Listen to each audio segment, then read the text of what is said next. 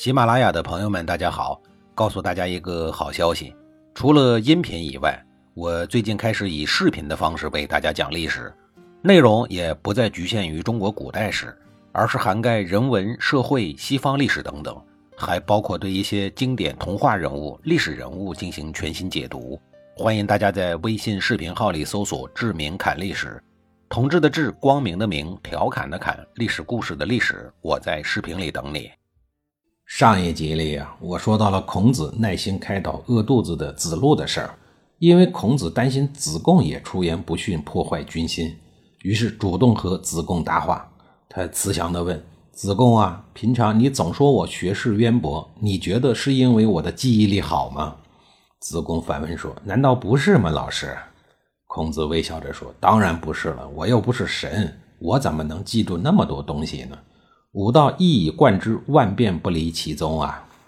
子贡默然不语了。他知道啊，老师是在提醒自己，纵有万般杂念，仍需不忘初心，不辱使命。这时，弟子颜回端了一碗热汤过来，恭恭敬敬地送到了老师的面前。汤里头啊，也不知道从哪儿捡来的羊骨头、死鱼肉，就那么胡乱地煮在一起。这让平时后肉块切得不端正都不吃的孔子啊，大为摇头。摇完头以后，孔子小心翼翼地用嘴唇碰了碰碗边儿，然后说道：“味道鲜得很嘛，怪不得鱼和羊在一起就是一个鲜字儿呢。来来来，大家都尝一尝，都尝一尝。”大家听了老师的玩笑话，也都饿着肚子，开心地笑了。几十个人喝一碗汤，汤呢还不见底儿。要说这鲜汤呀，还真经喝。第二天天微微亮。大家还在熟睡，颜回已经起床了，准备为大家做早饭了。孔子也早早的醒了，但是他一直躺在那儿不动，用目光巡视这众多仍然各自昏睡的弟子。想到这些弟子不辞辛苦的追随自己多年，竟然沦落至此，忍不住心中又叹息了起来。忽然，孔子远远的看到颜回竟然把手伸到了锅里，抓了一把饭塞到了嘴里。孔子心里头产生了疑问，心想。颜回这小子平时最老实可靠，怎么这会儿也会偷东西吃呢？待会儿啊，我要试探试探他。等大家都起床了，颜回正准备为大家盛饭，孔子说道：“且慢，我刚才睡觉啊，梦到了先祖。咱们不忙吃，等我先用这些饭呀祭祀一下祖先。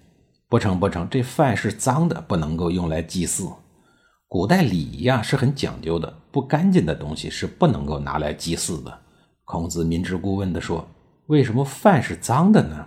颜回老老实实的回答说：“饭刚煮熟的时候呀，落了一片灰在上面。我本来想扔了，但是又觉得可惜，就连着灰呀给吃到肚子里头去了。”孔子听了以后啊，大为的羞愧，连忙向颜回赔礼道歉，说自己错怪了他，然后又感叹地说：“都说耳听为虚，眼见为实，可谁知道眼见的也未必是真实的呀。”因为错怪了颜回，孔子暗地里再三反省。突然，他认识到一个更为严重的问题，那就是连自己对最信任的弟子都产生了怀疑，更何况其他的弟子呢？他们能不对毕生追求的梦想产生怀疑吗？看来呀，问题很严重，必须要做点什么了。于是，孔子召集一群弟子，准备现场论道讲学。孔子说：“《诗经》有云：‘匪似匪虎，率彼旷野。’”哪位同学讲一讲这句话是什么意思呀？老师，这句话讲的是我不是犀牛，也不是老虎，却行走在无垠的旷野之中。有新入门的弟子刚刚学了这个，很高兴自己能饿着肚子答上来。孔子点了点头，示意微笑，接着又说：“我等沦落至此，便是此景。那么问题来了，是因为我们所谋求的大道不正确，才沦落至此的吗？”弟子们面面相觑，不敢作答。过了好大一会儿，子路勇气可嘉，第一个举手作答：“拜老师所教，我们毕生所求啊，唯有一个人字儿。大丈夫处事还要做到一个义字儿。可能是因为我们的仁与义都做的还不够，才遭此难的吧？”哎呀，果然已经失去了往日的信心啊！孔子听了子路的回答，暗暗摇头。于是说道：“伯夷、叔齐宁肯饿死，也不吃敌对国家的一粒粮食，难道他们是不仁吗？王子比干为了劝谏纣王，惨遭挖去心肝，难道他是不义吗？如此的仁义之士所遭遇的大难，远远超过我们，又作何解释呢？芝兰生长在山林深处，便不会因为无人欣赏而不吐露芳香。君子应当修习德行，树立道义，不要因为困顿贫穷而败坏节操。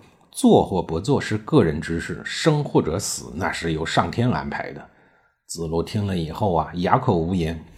子贡举手说：“可能是老师所教授的道义太过伟大，而当今天下无道，实在是做不到这些。”以弟子之见呀，不如我们稍稍降低标准，或许就能行得通了呢。孔子心中苦笑说：“子贡这个家伙不愧是一个生意人，左右逢源，八面玲珑。如果用之商场，固然无往而不利。看来啊，需要借此机会再点拨一二了。”孔子接下话茬说：“擅长播种的农民不一定擅长于收割，能工巧匠们再怎么精心制作物品，也不能让每个人都满意。”因此，君子们坚持所守，修习道德，主张有据，是不会被所有人接受的。现在你不反省自身的缺憾，完善自己的德行，反而为了迎合世俗而被动的求荣，子贡啊，你的志向不远大，思虑也不够长远呀。孔子的话如同当头棒喝，子贡愣在了原地，一时间竟说不出话来。孔子目光看着偷吃的颜回。只见这小子面露微笑，似乎胸有成竹的样子，便问道：“你怎么看呀？”颜回收了笑容，正经八百地说：“老师明知不可为而为之，不过是当今治国者的不识才。因此啊，这是他们的错。即使不被推行，您仍然身体力行的去实践、去宣传，这才显示出君子的本性。”孔子连连的赞许，欣慰地说：“真是至理啊！”子贡一拍大腿说：“对呀，对呀！当初我曾请教老师，说成为一个人人称颂的好人行不行？老师却说不行。老师告诉我说，要成为一个好人嘴里说好，恶人嘴里说恶的人，才是真正的好人。不正是对当今这般情况的解释吗？”一旁的子路也释怀了，赶紧发言说：“都说颜回闻一而知十，果然不假。不过你子贡闻一而知二，也不一般呐。”众弟子听了以后，哈哈大笑啊！多日来蒙在心头的阴霾也一扫而空。